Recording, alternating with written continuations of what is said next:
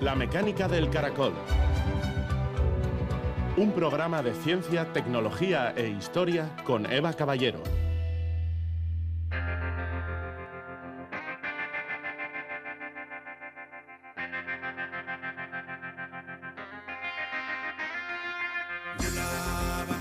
Somos un primate curioso, capaz de lo más práctico y de lo más poético al mismo tiempo. María Martínón Torres, paleoantropóloga.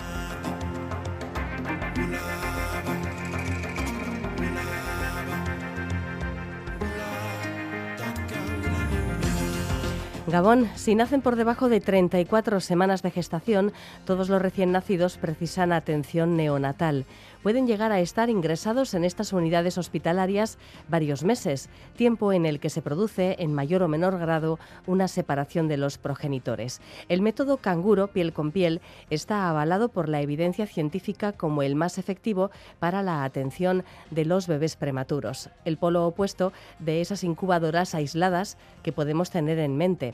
Hoy conocemos el modelo de tratamiento médico imperante para estos jovencísimos pacientes que junto con sus familias pasan este periodo crítico para el desarrollo, por ejemplo, de su cerebro en la UCI. Vamos a buscar respuestas a dudas que hay sobre los nacimientos prematuros, cómo funciona este método canguro, cómo se instaura la lactancia materna, cómo se cuida también la salud mental en un momento tan delicado para las familias. Además, presentaremos un estudio del Centro de Investigación ACE Alzheimer Center de Barcelona, que ha dado el primer paso para conseguir el diagnóstico temprano del Alzheimer mediante patrones acústicos, o sea, características físicas de la voz detectadas por un sistema de inteligencia artificial. Comenzamos.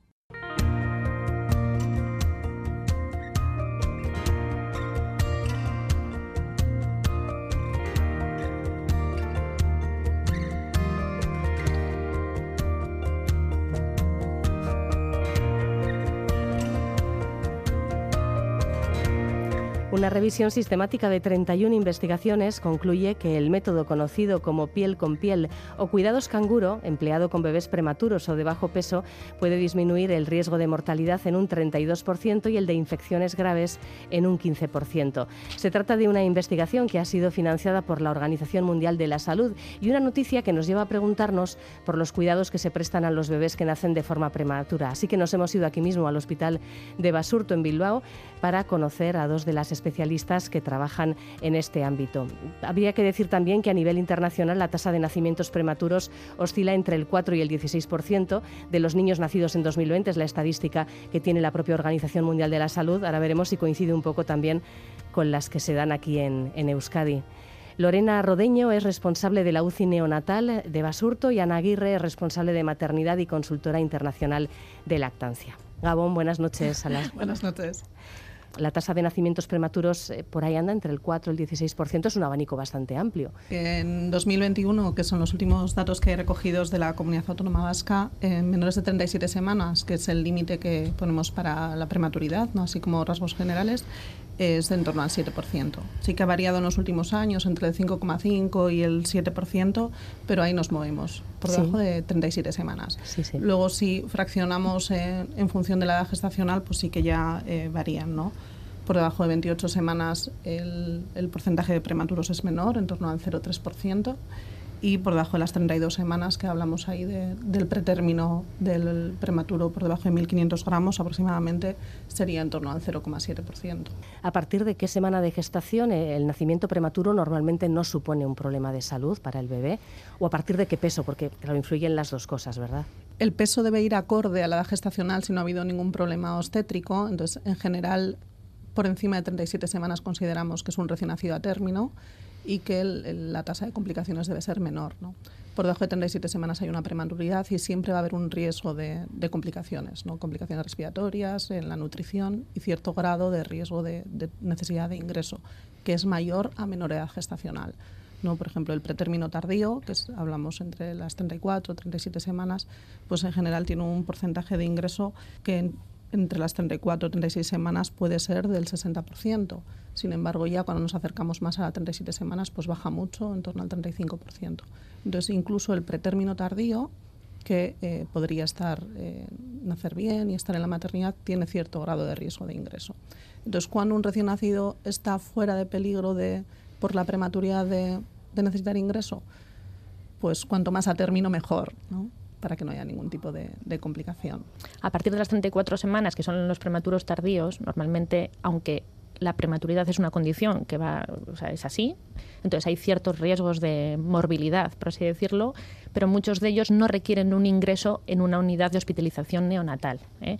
Esos cuidados se los podemos ofrecer a día de hoy en nuestras unidades eh, eh, en las maternidades probablemente prolongando quizás el ingreso eh, materno, pero eh, evita las separaciones madre-niño en un momento eh, importante, que puede poner barreras a otra serie de, cosas que a largo plazo son beneficiosas. Entonces, la condición o cuando deja de ser un problema, la prematuridad es una condición.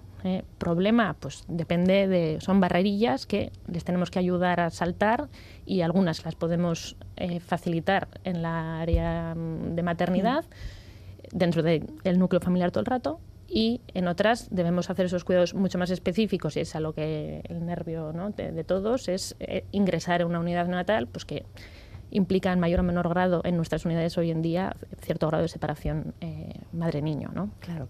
Em, ¿Qué riesgos son los que, los que se pueden eh, llegar a, manifestar por, una, por un nacimiento prematuro?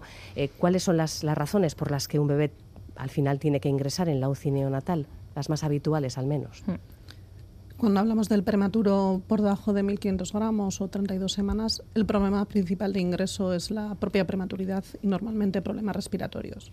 Los problemas respiratorios son los que normalmente condicionan el, ingreso en, una UCI neonatal. ¿no? La, insuficiencia respiratoria, el síndrome de respiratorio neonatal, por la propia inmadurez y, la propia incompetencia o, no madurez para ser capaz de respirar luego problemas respiratorios y de segunda eh, los problemas en la alimentación. Sí. En estos casos, ¿la alimentación cómo se produce? En los prematuros.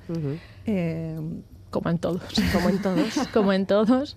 Pero el ingreso hospitalario y la propia madurez eh, pues hace que haya unas barreras en el objetivo que es la instauración de una lactancia materna. Nosotros, bueno, creemos que la lactancia materna es el gol estándar de la alimentación infantil y todos sabemos ya ¿no? que, que es eh, pues eso, eh, beneficioso para todos los recién nacidos y madres, pero en los prematuros tiene unos beneficios que se hacen todavía más patentes, ¿no? disminuyendo el riesgo de complicaciones asociadas a la prematuridad y a esa inmadurez del digestivo y también de las propias infecciones. Entonces, eh, pues hay todo un, un programa de, ¿no? de acompañamiento para que la lactancia materna en estas madres niños puedan ser eh, exitosa. Son muchas barreras, desde la propia separación hasta la inmadurez de, muchas veces de la glándula, la inmadurez del recién nacido, pero hay toda una estrategia de atención perinatal ¿no? para conseguir, por un lado, producción y luego el objetivo fundamental es conseguir una lactancia al pecho, ¿no? al alta y, disfrutada que se pueda prolongar.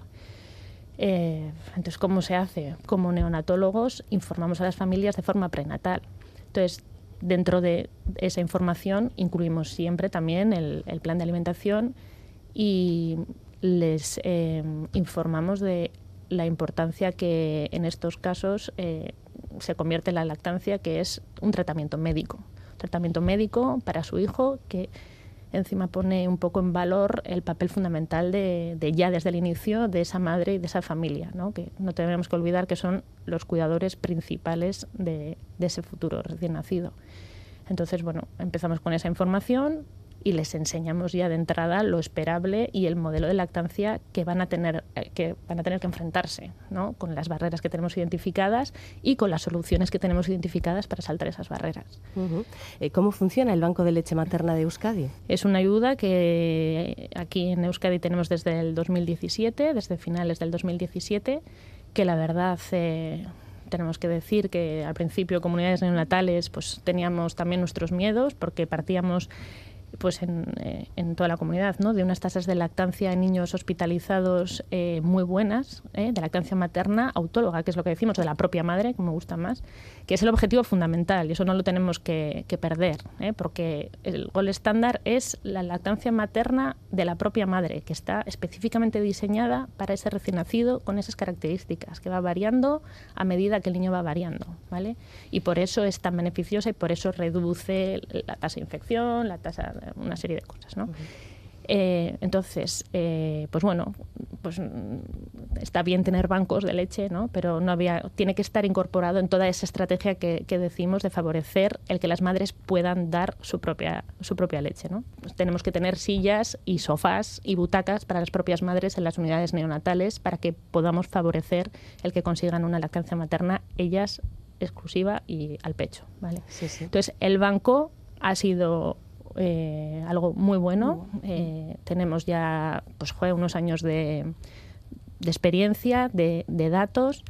Tenemos una sociedad que se ha volcado. ¿Cómo funciona? Quiero decir, ¿cómo, ¿cómo contactáis con las madres que donan la leche? Sí, bueno, es altruista, ¿eh? eso es, es fundamental.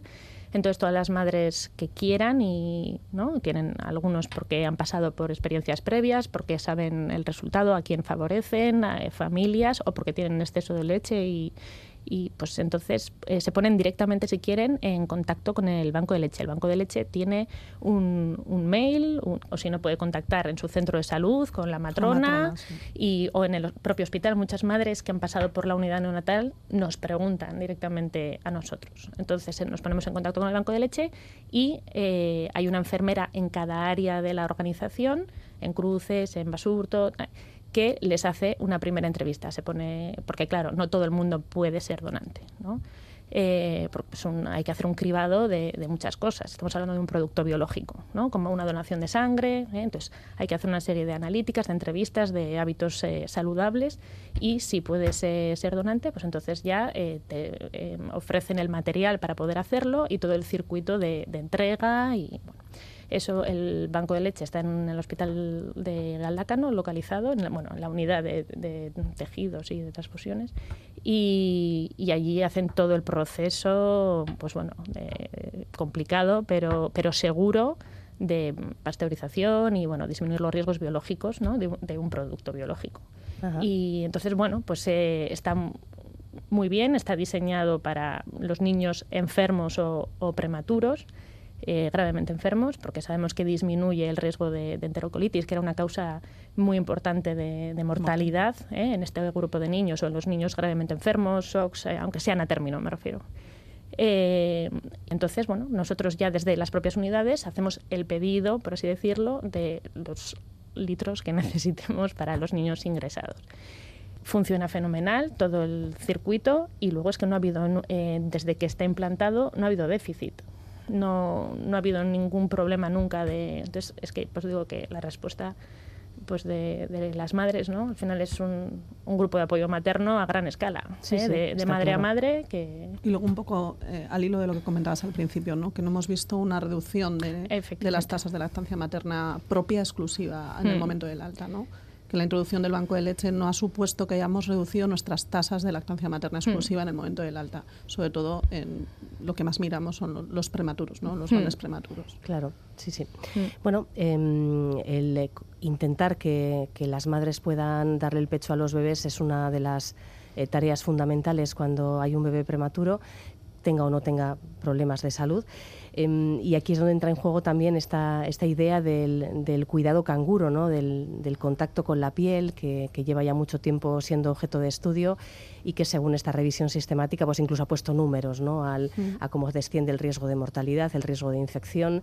Em, ¿En, qué consiste este método exactamente? Porque claro, eh, es algo más que, que, la lactancia materna, va mucho más allá, ¿no? Sí, es algo más que la lactancia materna y es algo más que coger a tu hijo, ¿no? Método canguro o cuidado piel con piel es algo más que, coger a tu hijo y ponerle en el pecho.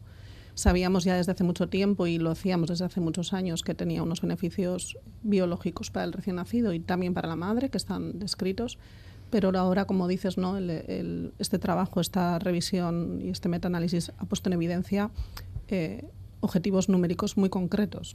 Eh, unos resultados eh, que se han medido que se han medido y que incluso ha hecho estudios comparativos entre si se inicia de forma precoz, de forma tardía, horas de método canguro, esas diferencias que, que, son importantes, ¿no?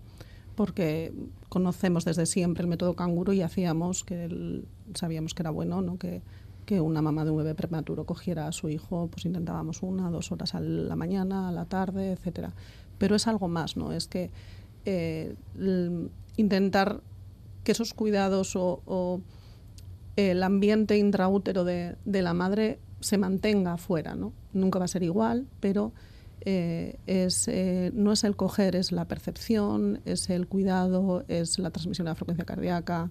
O sea, el estudio solo habla de números, pero para que eso se haga bien eh, requiere una serie de cuidados y de medidas y de formación y de protocolos de actuación mucho más complejos de lo que si lees el trabajo pues, pues eh, puedes percibir. ¿no?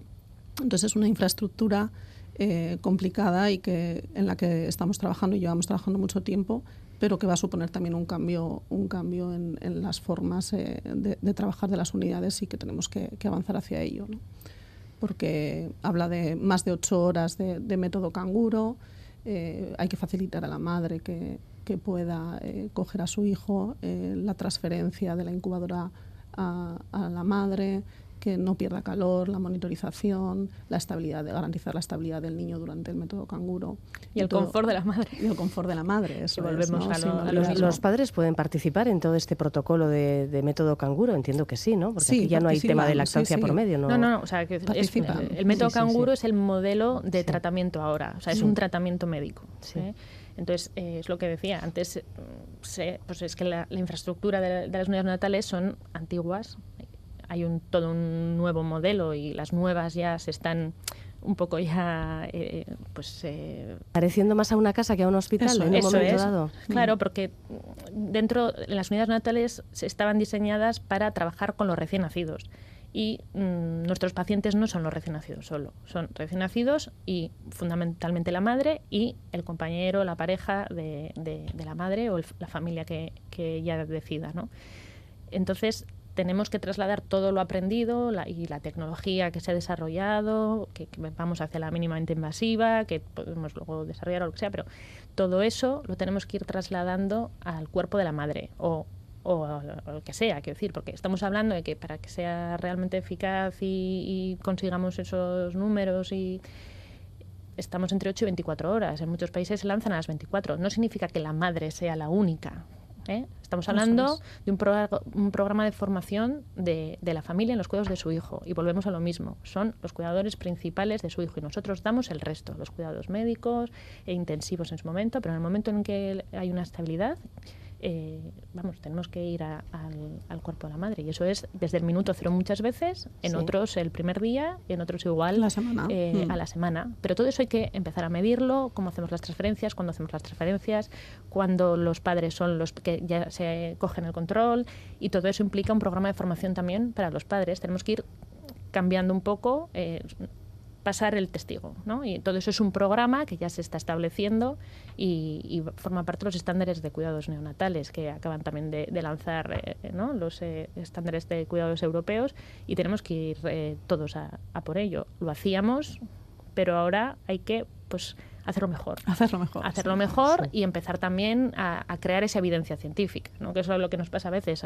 Hacemos las cosas basadas en la experiencia clínica, que no es poca, que llevamos 15 hmm. años haciéndolo, pero ahora también se nos exige, y es así, porque eh, pues empezar a tener datos reales, propios, entonces hay que empezar a medir cómo lo hacemos, cuándo lo hacemos eh, y así podemos hacer las estrategias como hemos hecho con otras líneas, con la lactancia, pues ahora tenemos que ir a esto también tener unas estrategias, saber cuáles son las barreras y saltarlas otra vez. O sea, ir estandarizando los cuidados y implicar a los padres como cuidados principales. Y que los médicos y las enfermedades vayamos formando, o sea, es un programa de formación porque los ingresos, pues bueno, son de un mes a tres meses. Entonces ahí los padres se tienen que ir muchas veces, no, no han sido padres primero. Entonces se tienen que ir poniendo pues el disfraz, por así decirlo, ¿no? Eh, y entonces es que no hay duda. O sea, son los padres los que tienen que cuidar al hijo. En otras etapas vitales no se nos ocurre ingresar a un recién nacido o a un, a un niño sin la presencia de sus padres. ¿Por qué en esta etapa sí? Claro. Sí, sí, es algo muy importante. Y por cierto, ¿qué porcentaje de nacimientos prematuros eh, requieren un ingreso, por ejemplo, en la UCI em, neonatal? Eh, ¿Y normalmente cuánto tiempo deben permanecer allí?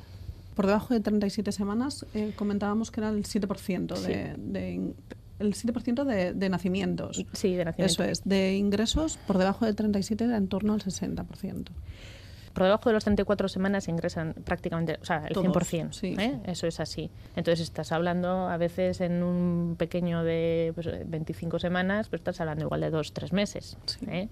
Entonces, dos, tres meses de una familia en una unidad neonatal. Sí, sí, sí, con lo, con lo que conlleva. Con lo que conlleva. Mm. Y hablamos de cuidados intensivos eh, mínimo un mes, por debajo de 32 semanas. En la mayoría están un mes en cuidados intensivos, probablemente con soporte respiratorio. Efectos como si estuvieran acabando la gestación, pero fuera Pero fuera, pero entonces eso es, tenemos que acompañarles a que sea lo más parecido dentro del útero y lo más parecido dentro del útero es el cuerpo de la madre o, del padre, que es lo que ya venía conociendo.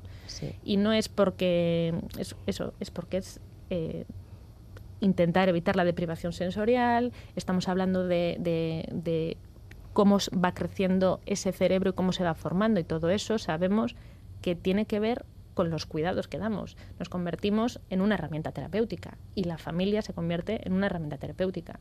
Entonces estás hablando de, adquisición del lenguaje futuro para el desarrollo de esa, pues es la voz de la madre o del padre, estás hablando de estabilidad cardiorrespiratoria con la frecuencia cardíaca de la madre, el control de la temperatura, porque es la madre la que controla y está diseñada para controlar esa temperatura piel con piel. Entonces, no es coger al niño vestidito y hacerle como el modelo que nos ven, ¿no? Sí, sí, eh, estamos hablando de piel con piel.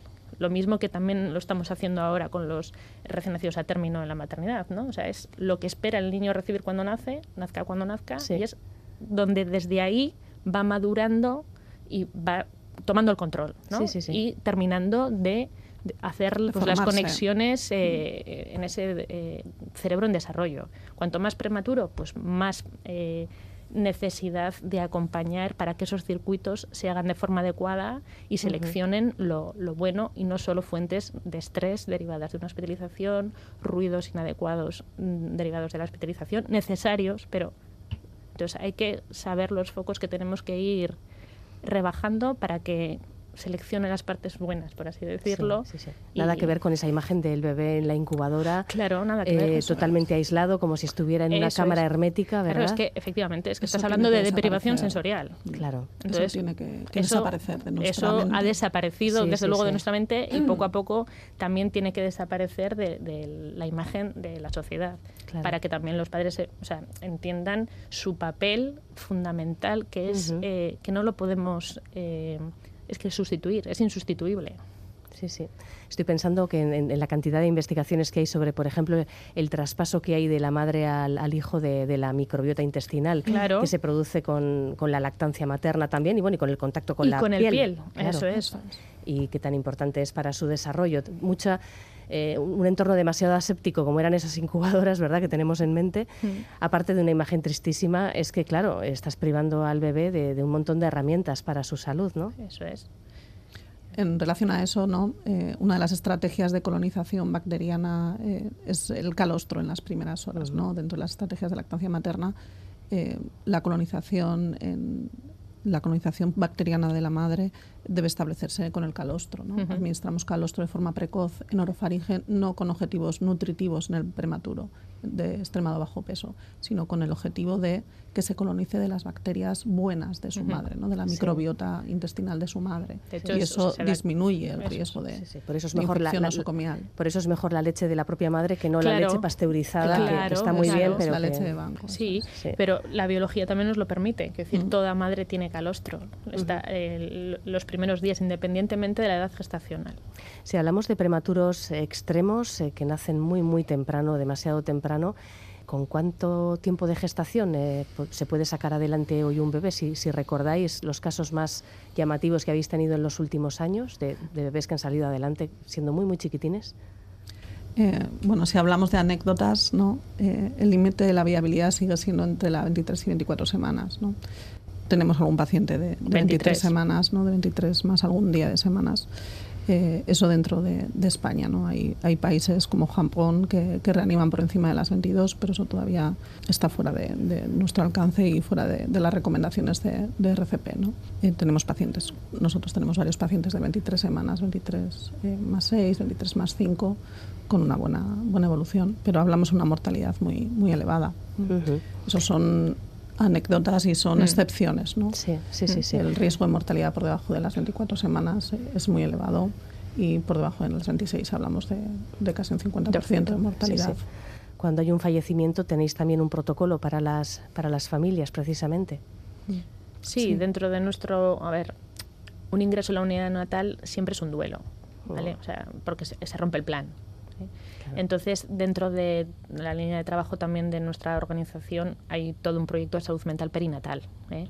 No solamente cuando hay un fallecimiento, que cuando hablamos de duelo siempre nos vamos ahí, ¿no? sino pues porque hay un montón de cosas, diagnósticos precoces de enfermedades con pronósticos inciertos, difíciles de, ¿no? de llevar luego el, el embarazo adelante, el enfrentarte después quizás unos cuidados paliativos eh, perinatales, todo eso es toda una línea que tenemos ya pues un poco desarrollada dentro de los cuidados eh, perinatales. Sí, no gestionar el tener un hijo prematuro, ¿no? que está tres meses ingresado, ¿Mm? eso es, un duelo y es un... Entonces dentro del equipo no solo estamos neonatólogos, eh, aparte de todas las complicaciones también o, cribados que tenemos que hacer, que hay otras especialidades que, forman parte del equipo, aunque sean extras, oftalmólogos, ortorrinos, eh, reavi, ¿no? neurólogos, o sea, neurólogos que es fundamental. El psiquiatra perinatal también forma parte del equipo. ¿eh? Entonces, bueno, es alguien que conoce a las familias, eh, no todos los necesitan, ¿eh? pero bueno, es una herramienta más para cuando se necesita y para prevenir un poco un duelo patológico o psicopatología. ¿no? Que es un poco lo que hay que evitar.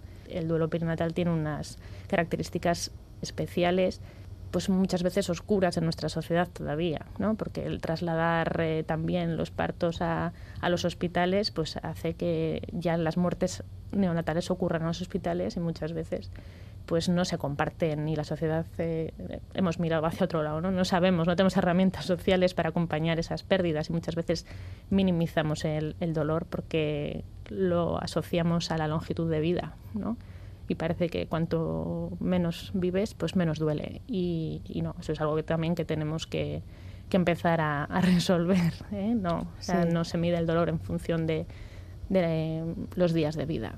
¿Eh? Hay vidas cortas, hay vidas largas y hay vidas que se esperaban y no han llegado.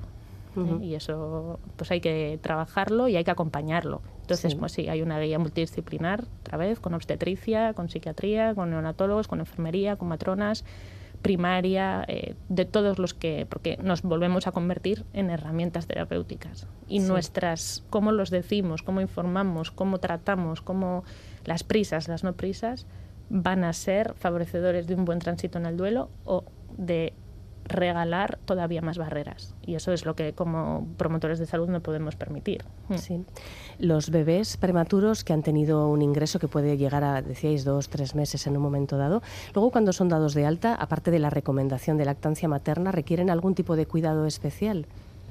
Todos los eh, recién nacidos prematuros eh, llevan un seguimiento. El pretérmino tardío eh, tiene un seguimiento eh, por su pediatra de forma específica, pero sí que los, los, recién nacidos por debajo de 32 semanas llevan además un, un control hospitalario. ¿no, Ana? Sí. Forma parte de, de, esa... Hay un programa desde, bueno, en, la mayoría de los países, pero vamos, aquí en la Sociedad Española de Neonatología tiene un programa diseñado de, de protocolo de seguimiento del menor de 1500, muy estandarizado, también de muchos años de de evolución y de evidencia y, vamos, eh, es un programa diseñado em, durante los primeros seis años de vida, acompañándoles en, todo ese periodo y mm, aquí, bueno, nuestra organización eh, lo llevamos los neonatólogos los dos primeros años de vida y luego ya hacemos la transición a otra eh, compañera responsable de, de, todo este seguimiento hasta los seis años, acompañándoles en toda la transición de aprendizaje, escolarización y otras eh, problemas que suelen salir de, pues, más adelante pero es un, un, programa esos dos primeros años y que incluye otra vez pues eh, cribados, o sea, jugamos otra vez, que es lo que nos gusta, a prevenir, ¿no? Entonces, eh, les acompañamos por si pueden surgir eh, dificultades, poner el tratamiento o los recursos adecuados e individualizados en el momento adecuado y cuanto antes mejor. Entonces, es un programa que coordinamos o sea, los neonatólogos, pero eh, incluye neurología, incluye oftalmología, incluye otorrino, eh, y rehabilitación, rehabilitación eh, atención temprana para los que la Diputación tiene un programa de evaluación de todos estos niños que necesiten pues alguna ayuda más de atención temprana, fisio, pues, con centros que necesiten fisio, logopeda, psicología. O sea, es todo un, programa muy, muy bien, vamos, diseñado, yo creo. Porque ser prematuro es factor de riesgo para que posibles complicaciones de salud, quizás a lo largo de la vida, no tiene por qué ser justo en la primera infancia. Hay ciertas eh, enfermedades eh, relacionadas con la prematuridad. ¿no? Normalmente es verdad que muchas con el desarrollo y con el crecimiento mejoran, ¿no? como la hiperreactividad bronquial, los problemas respiratorios, pero sí, eh, hay muchas enfermedades que se ha visto que, sobre todo los problemas respiratorios, que luego aparecen en, la edad adulta. ¿no? Todos los niños que han tenido problemas respiratorios, displasia broncopulmonar, de adultos tienen más riesgo de tener EPOC, problemas respiratorios. Y hay un programa de seguimiento ¿no? y que forma parte también del servicio de neumología, de neonatología, eh, de, respiratorio que se llama el programa HEIDIS, ¿no? que, colaboran neonatólogos, pediatras, neumólogos y, neumólogos adultos. Claramente tienen más problemas respiratorios, más riesgo de POC y, bueno, y ahora hay un seguimiento muy específico también para esos pacientes. Y lo mismo pasa con los problemas renales, más riesgo de problemas renales y por eso decimos que es una condición que, no desaparece. El programa está establecido hasta los seis años porque... Eh, hay que poner un límite también, ¿no? Y no debemos medicalizar toda la condición si no aparecen problemas antes. Pero esa condición existe en tus antecedentes y, bueno, uno tiene que saberlo y, y hacer un seguimiento o un control específico en la edad adulta, claro. Bueno, pues hemos pegado un buen repaso a este, a este tema, el tema de los nacimientos prematuros. Desde el Hospital de Basurto nos han acompañado Lorena Rodeño y Ana Aguirre, a, quien les, a quienes les agradecemos bueno, pues todas estas explicaciones. Gracias a ti.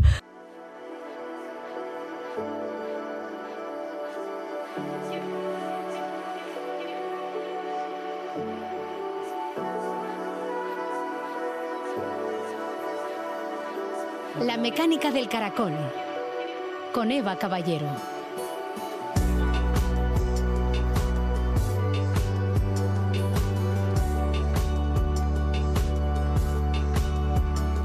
Es sabido que la enfermedad de Alzheimer progresa durante años antes de que los primeros síntomas permitan realizar un diagnóstico e incluso a veces pueden pasar desapercibidos, como pueden ser los cambios en el carácter, en el humor, pequeños olvidos.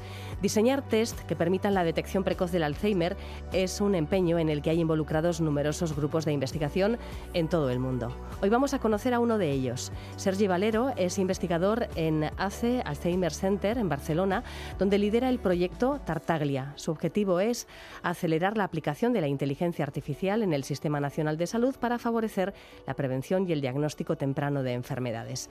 Hoy comentamos el resultado de un estudio realizado en su clínica de memoria y que relaciona el lenguaje espontáneo con la acumulación de beta-amiloide en el cerebro, una de las proteínas asociadas a la enfermedad de Alzheimer. Lo curioso de este estudio es que no valora en sí lo que se dice en las pruebas, sino las características del sonido que se produce.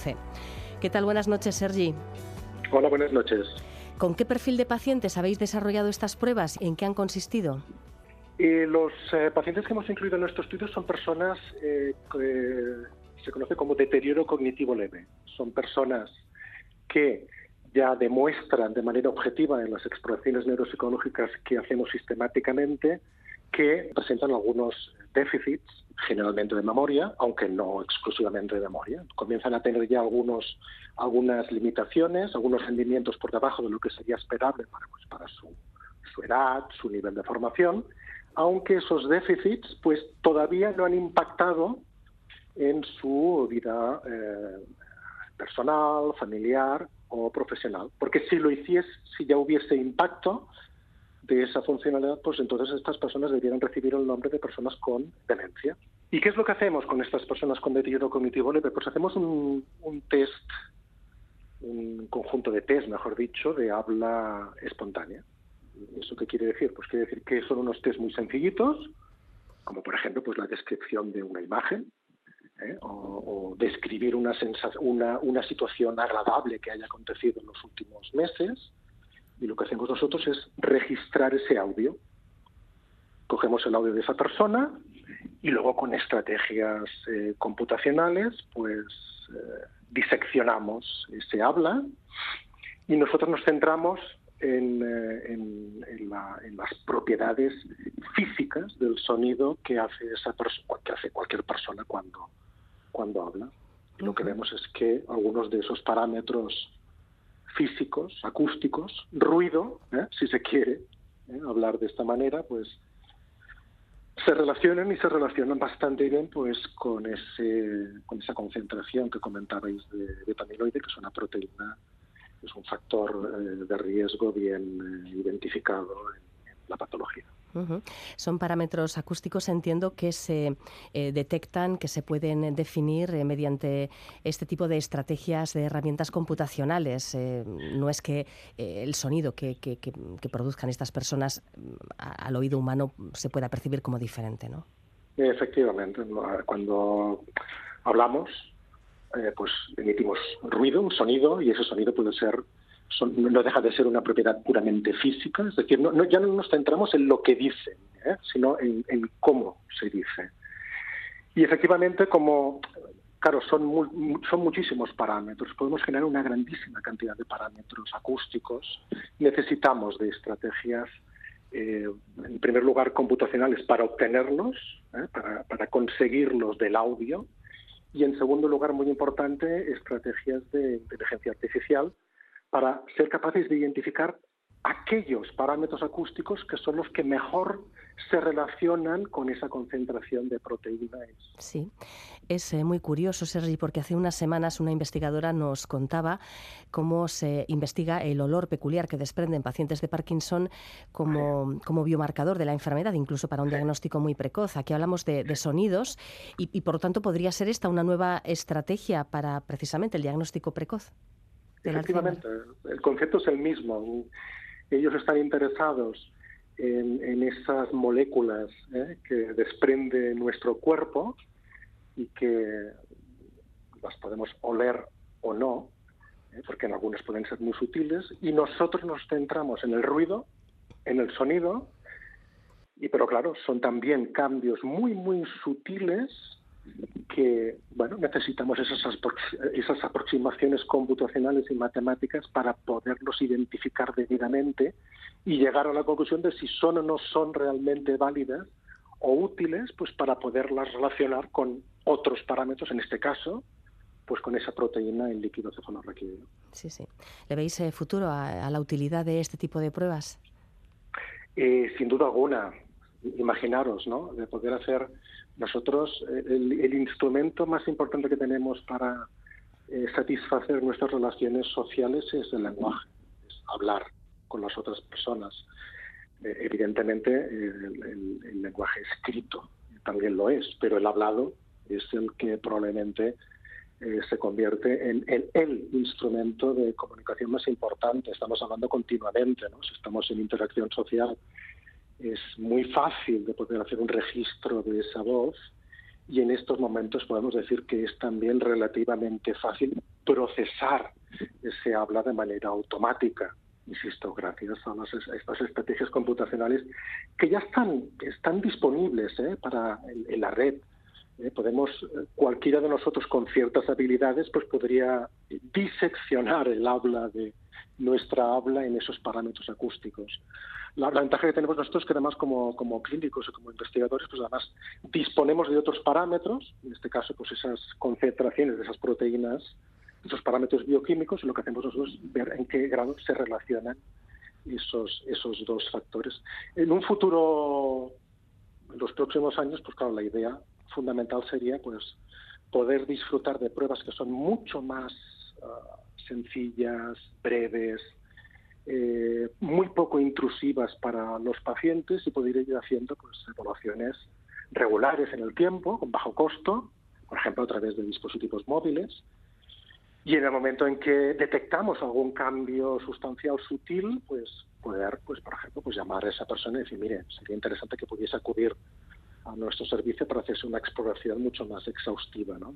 Hay otro tipo de pruebas eh, de lenguaje que, bueno, pues que sirvan ya, que estén ya siendo utilizadas para detectar bueno, pues esos síntomas precoces del, eh, del Alzheimer. Entiendo que, que, sí cuando tienen que ver con, con el contenido, ¿no? Sí, eh, la, la, función del lenguaje viene siendo también ya clásicamente una función que nosotros evaluamos de manera exhaustiva, como lo hacemos con la memoria, como lo hacemos con la atención, como lo hacemos con la velocidad de procesamiento en nuestros protocolos de evaluación neuropsicológica.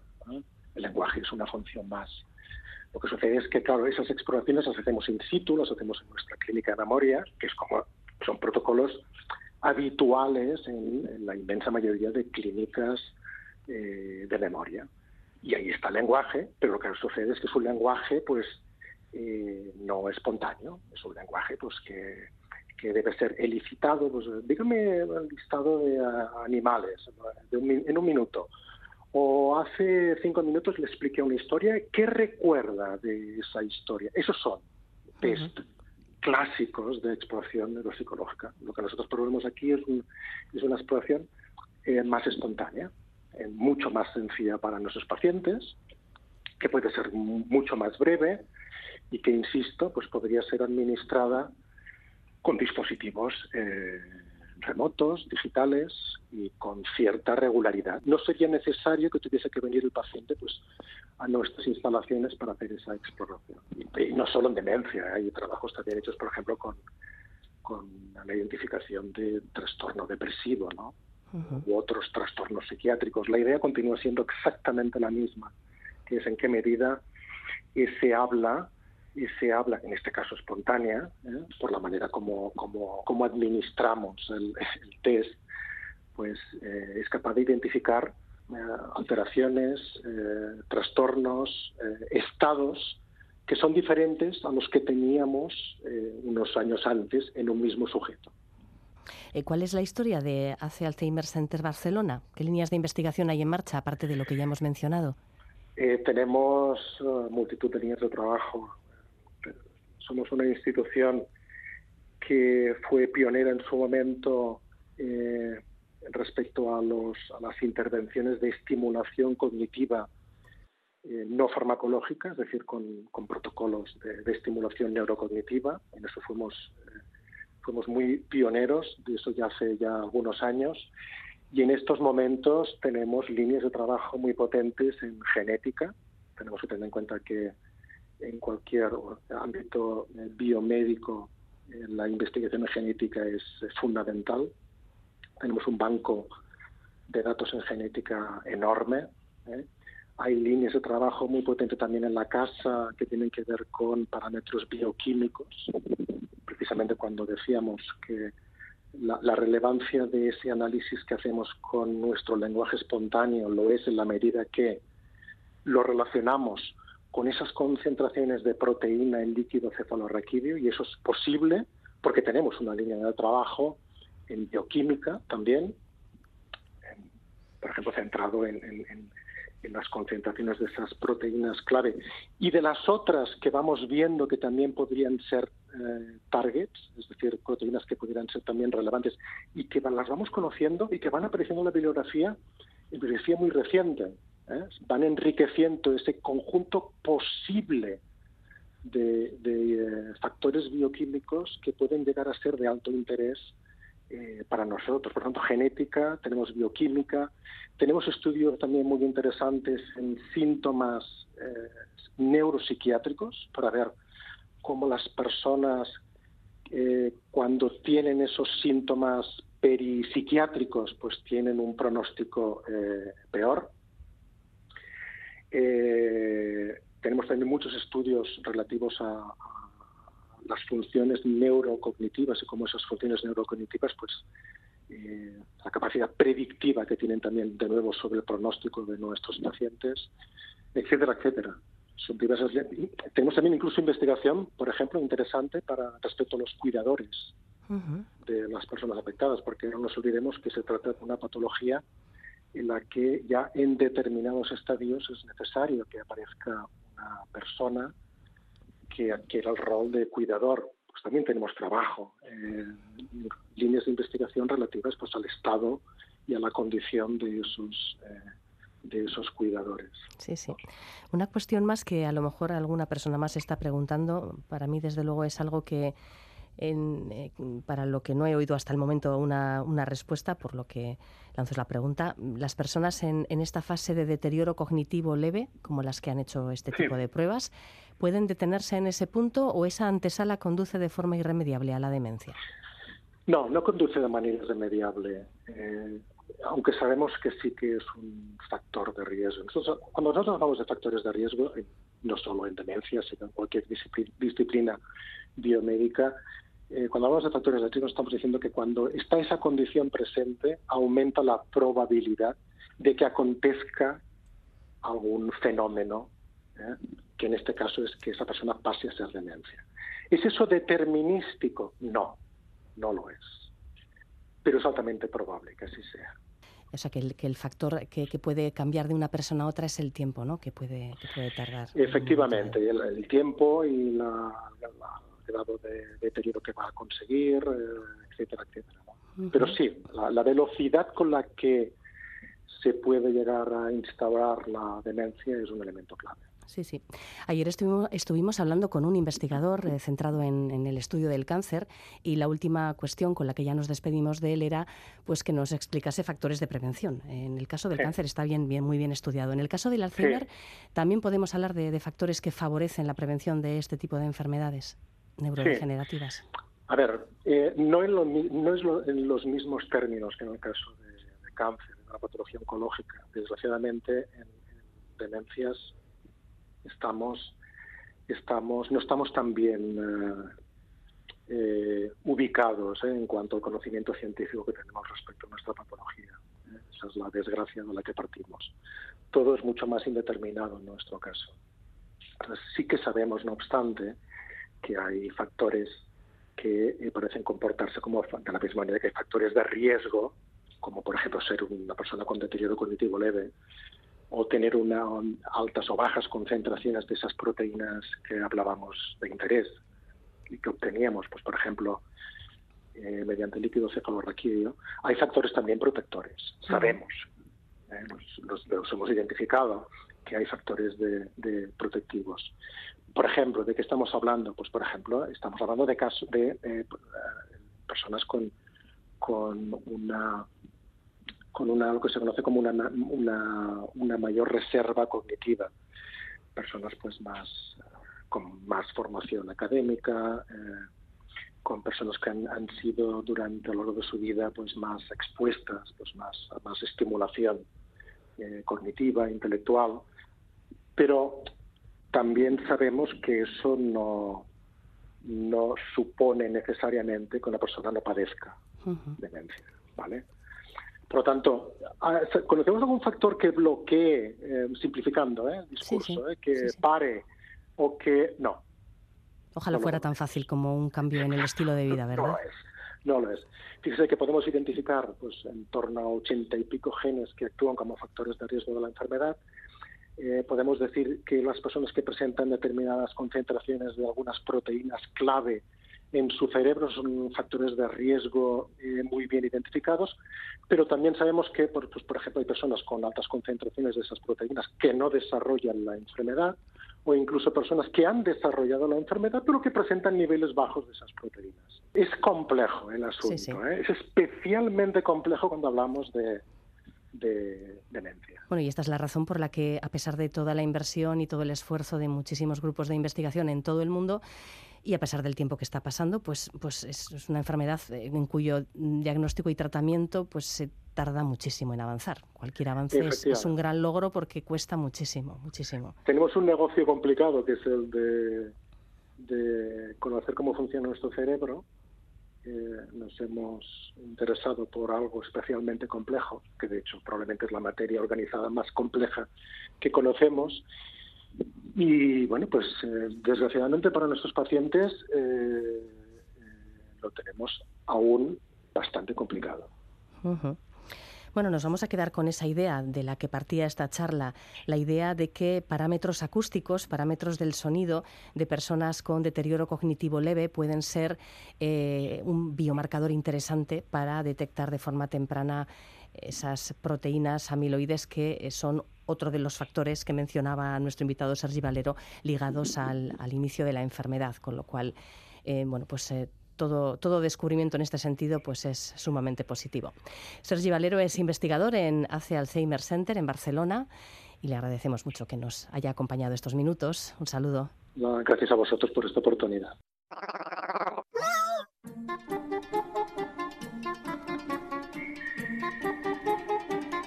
Apuntes de ciencia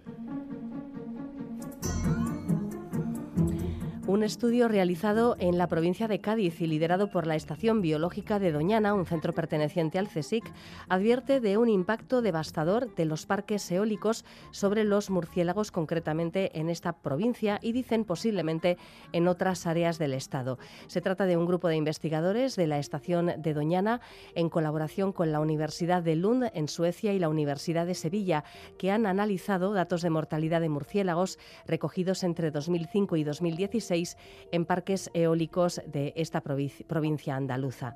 Los resultados estiman que en 2011 murieron entre 33.000 y 37.000 murciélagos en los parques eólicos gaditanos. Asimismo, según el estudio, algunas de las zonas prospectadas registraron las tasas de mortalidad en parques eólicos más altas documentadas hasta la fecha en todo el mundo. Conviene recordar que los murciélagos tienen una tasa de natalidad muy baja, de una cría, a veces dos, por hembra al año. Los autores recomiendan, por ello, que se implementen nuevos métodos de monitorización más adecuados para animales de pequeño tamaño, así como estudios para evaluar la eficiencia de búsqueda real de los programas de vigilancia ambiental.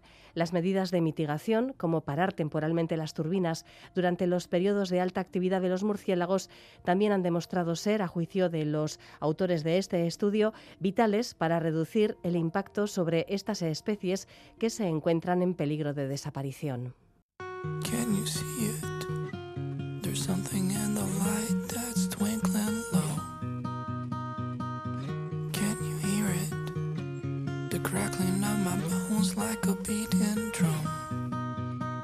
Llegamos al final del programa de la semana y también del horario de verano. A partir del próximo lunes, 11 de septiembre, regresaremos a nuestro horario habitual, el último curso, a partir de las 11 de la noche, Ciencia, Tecnología e Historia en Radio Euskadi. Agora.